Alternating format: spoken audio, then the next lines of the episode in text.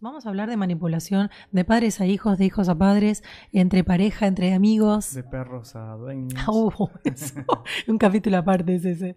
Yo digo que niños y perros son lo mismo de manipuladores. Pero es interesante y para eso comenzamos a tomar la primera palabra, que es la manipulación.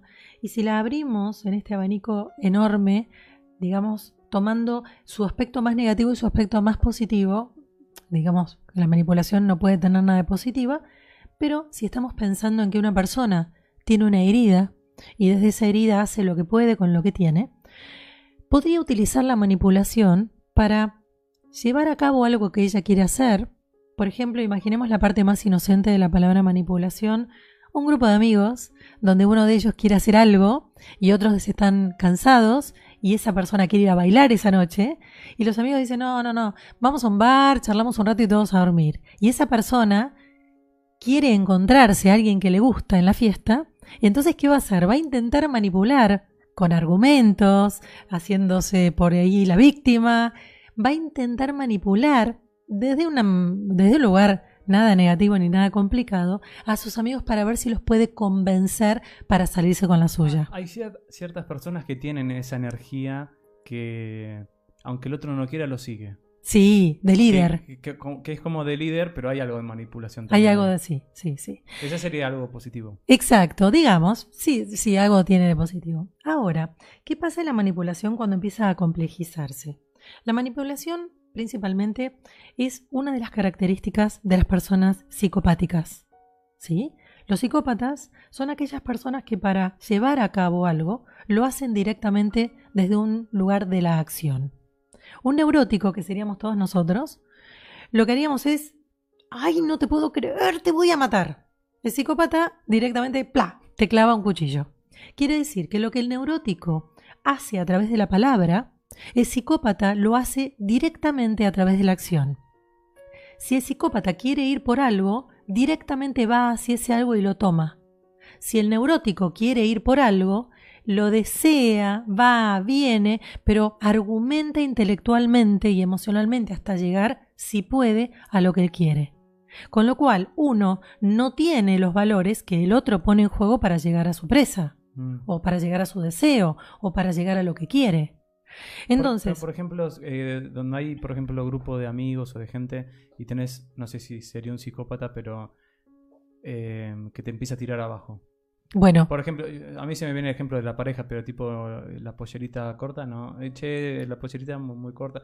Ahí, verbaliza. Bueno, esos son verbaliza, pero después, ¿qué va a hacer él? Él se va a enojar, él va a presionar, él va a retar, insultar o golpear. Entonces ahí es donde él pasa a la acción. Él siempre está accionando aunque sea a través de la palabra. ¿Por qué? Porque él tiene una impronta energética donde él está sometiendo al otro. La manipulación a nivel psicopático, por supuesto que tenemos un psicópata leve, una persona con rasgos psicopáticos y después un psicópata serial, ¿no? El que mata 20 personas. O sea, también en psicopatía tenemos un espectro enorme entre el más lábil, el más débil, el más pequeñito de los psicópatas, que es la persona con rasgos psicopáticos, al psicópata serial, al declarado. ¿No? Que es un asesino serial, ni más ni menos. En, la experiencia como psicóloga con los pacientes, digo. ¿Es al toque que aparece este psicópata o lleva tiempo? No, ¿por qué? Porque el psicópata es un gran seductor. Entonces lo que hace el psicópata es encantar. ¿A quién va a encantar? A todo el mundo, menos a su presa, menos a su víctima, menos a su persona que somete. Por ejemplo, en una ah. pareja, el psicópata va a ser la persona más seductora de una fiesta, la persona que todo el mundo admire, eh, la persona más galante, la que diga cosas más lindas, pero después, ¿qué va a pasar? Esa persona realmente en, dentro de esa casa, dentro de ese hogar, va a oprimir a esa persona hasta el límite. Entonces, son personas con una máscara muy importante, donde están mostrando todo el tiempo que son muy coherentes, que tienen la razón, con lo cual, cuando... Eso tiene que ver con un juego como yo estoy bien, brillo, bárbaro, y si la otra persona empieza a decir la verdad, es la loca. Exactamente. Entonces, siempre si dice la verdad va a quedar como una loca porque... estoy De hecho, intentan que la persona que está al lado de ellos, que pobrecita es una víctima, tenga y ocupe este lugar donde realmente el psicópata lo que hace es denostarla frente a los otros. O sea, la deja totalmente sin fuerzas. Socialmente, con hijos, yo he tra- atendido personas eh, que son víctimas de psicópatas, que también él generaba una alianza entre los hijos y él para denostar a esta madre, a esta mujer. Pero bueno, ahí estamos hablando de la psicopatía con todas las letras. Entonces, la manipulación puede ir de un rasgo que la verdad tenemos que asumir que todos hemos manipulado. Es, que buen importante. negocia- negociador manipula también. ¿no? Claro que sí. ¿Por qué? Porque quiere vender su producto que sabe que no es tan bueno como el otro, pero lo quiere ubicar. Un abogado tiene que ser buen manipulador. Sí, el marketing manipula. Mm. El marketing es la ciencia de la manipulación. ¿Por qué? Porque a través de la lectura de ciertas necesidades, yo hago que la gente sienta que necesita mi producto. Entonces estoy manipulando la carencia y la falta que tienen y la necesidad para yo ubicar un, un producto que no tiene las características tan loables como lo que yo estoy diciendo de ese producto. Entonces la manipulación la manejamos todos, la hemos utilizado por suerte mayor, la mayor parte de nosotros en menor grado, pero nos tenemos que hacer cargo de que todos intentamos siempre salirnos con la que queremos. Esta es una muy buena pregunta. Teniendo en cuenta todo lo que dijiste. Las redes sociales, Instagram, donde todo el mundo es feliz, donde todo el mundo come el rico, es una forma de manipular Total. diciendo, miren lo que es mi vida. Bueno, total, hablábamos del marketing y las redes sociales en muchos de sus casos son una gran pantalla de marketing. A los de Instagram, manipuladores. Escuchen. Bueno, de Facebook también, todas las redes. Las páginas de encuentros también. En las características la gente cuenta todo lo lindo, no cuenta todas sus miserias. Pone las mejores fotos que tiene, no pone la foto levantándose, lavándose los dientes. Entonces, em, todo el marketing, toda esta máscara, todo esto que le queremos mostrar a los otros para mostrarle lo fantásticos que somos, es una manera y es un modo de manipular. ¿Para qué en este caso la Había- manipulación? me había un tipo que, que era un experto en marketing y fue el que, mm, no me acuerdo el nombre, fue, fue el que aplicó la psicología en el marketing. Y empezó y se hizo un capo el tipo. Y me- lo invitaron a un programa y él hablaba mucho de la manipulación psicológica en el marketing. ¿no? Total. Pero lo decía abiertamente y la gente se reía. Este, entonces cuando, hola, bueno, acá el doctor tal, no sé qué. Y se asienta y, y le, y le dice el conductor, y, y usted me preguntó, usted me pidió que lo llamara doctor, pero no sé por qué. Dice, no, porque si usted me dice doctor, la gente va a creer todo lo que le digo. pero no era doctor el. Bueno, esa es la manipulación Claro, claro. total. Bueno, la televisión también manipula. eh, bueno, en las sociedades eh, que son más capitalistas, ¿no? Donde el afuera es muy importante y donde la productividad y el éxito que logramos a la vista de otros es importante para nombrar. ¿No? Para acrecentar el ego de las personas y para mostrar que es más que otras, la manipulación es claramente la herramienta que más se utiliza. Ahora, ¿Cuál es el peligro de la manipulación cuando uno tiene un vínculo? La personalidad de un ser humano comienza a avasallar los límites lógicos de la individualidad de un otro, ahí son los momentos donde esto empieza a tomar un valor de peligro. Vamos una vez más a nombrar los lugares donde una persona estaría habitando una existencia en equilibrio, donde la persona puede habitar sus cinco tiempos que marcan un equilibrio. Tiempo para sí mismo, tiempo para compartir en pareja, tiempo para compartir con amistades, tiempo para su desarrollo profesional o laboral y tiempo para sus amigos o familia. ¿Cuándo? Y acá vamos a ir a ejemplificar como pareja. Si yo tengo una pareja que los jueves quiere ir a comer con sus amigos después del fútbol y yo empiezo a hacerme la enferma o a manipular o a empezar con las quejas físicas o a decir que justo ese momento y ese día yo tuve un problema laboral y lo necesito a él. ¿Qué estoy haciendo? Estoy exacerbando una necesidad que ya no es necesidad, empieza a ser manipulación porque porque yo quiero que el otro deje de hacer actividades simplemente porque lo que se está poniendo en juego es una inseguridad mía. No tengo ninguna necesidad de salud física ni emocional. Simplemente estoy teatralizando algo para retener a un otro. Mm. ¿Qué pasa? Así comienza. Pero la manipulación, cuando va pasando el tiempo, empieza a ser cada vez más.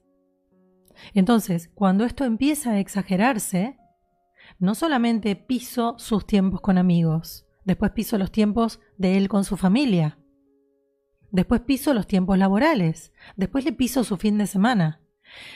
Hay mucha gente que manipula con la salud, hay mucha gente grande, mucha gente mayor, que empieza a acrecentar y a, exacerbar las ñañas y que todo el tiempo está llamando la atención. Entonces, esa manipulación ya se empieza a complicar. Y lo que uno tiene que hacer es tener en cuenta y tener en claro hasta dónde está el límite del otro para observar si esto ha sido una conducta a lo largo de toda su vida, una súper manipuladora y lo que hacía era tener todo el tiempo a todo el mundo atendiéndola a ella. ¿Por qué? Y porque con la salud no se juega. Es importante cuando uno empieza a pensar estas cosas desde estos lugares que todo el tiempo estamos manipulando y estamos siendo víctimas de la manipulación de alguien. El dinero. Con el dinero se manipula. Pero abiertamente y, se lo, aceptan, digamos, los manipulados. Claro. Pensemos un poco en los matrimonios más antiguos, ¿no? No por ahí en los chicos más jóvenes que ambos trabajan y, la, repartición del dinero es como bastante más pareja. Pero pensemos en las generaciones de mujeres o hombres de 50, 60, 70, 80, 90, donde el hombre principalmente era el gran proveedor y la mujer era principalmente, salvo honrosas excepciones, ama de casa.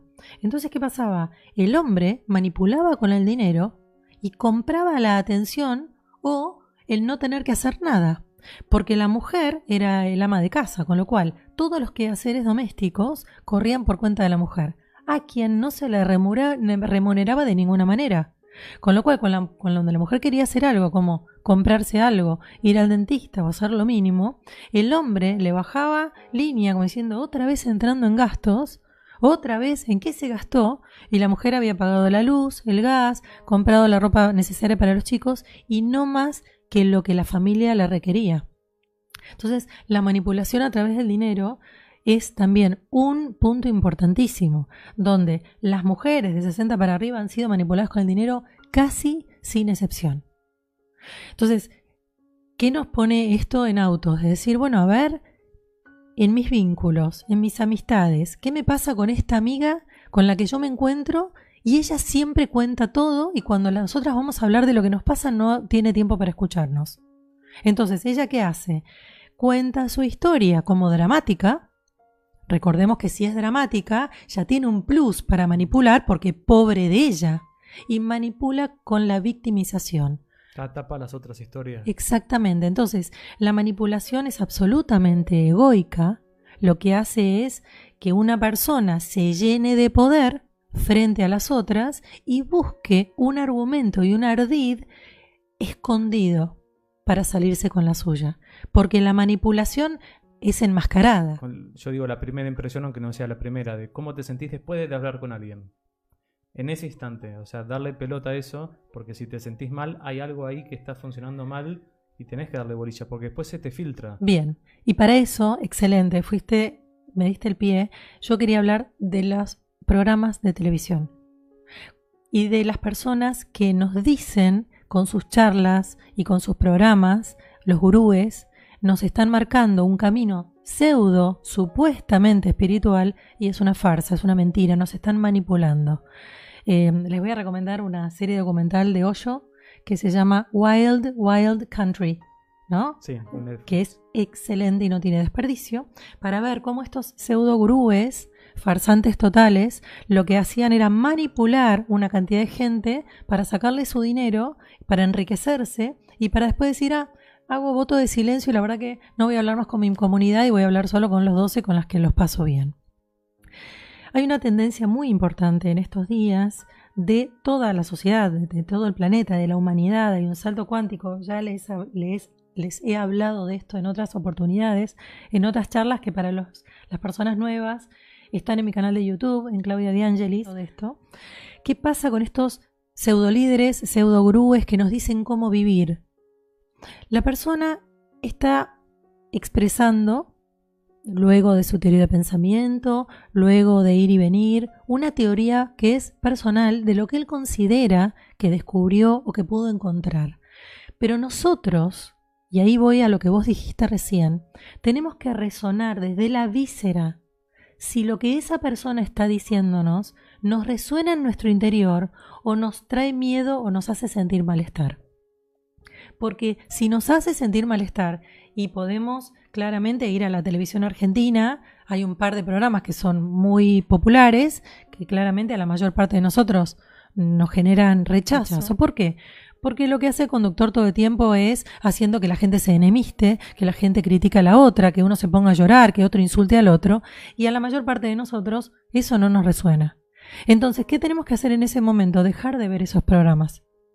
Si hay un periodista o si hay una conductora o un conductor que no nos está resonando bien, que mientras estamos viendo esa película o ese programa nos estamos sintiendo atemorizados frente a la charla de un líder, y decimos, esto me hace preocupar en vez de darme alivio, apaguen ese canal porque ese canal los está queriendo manipular.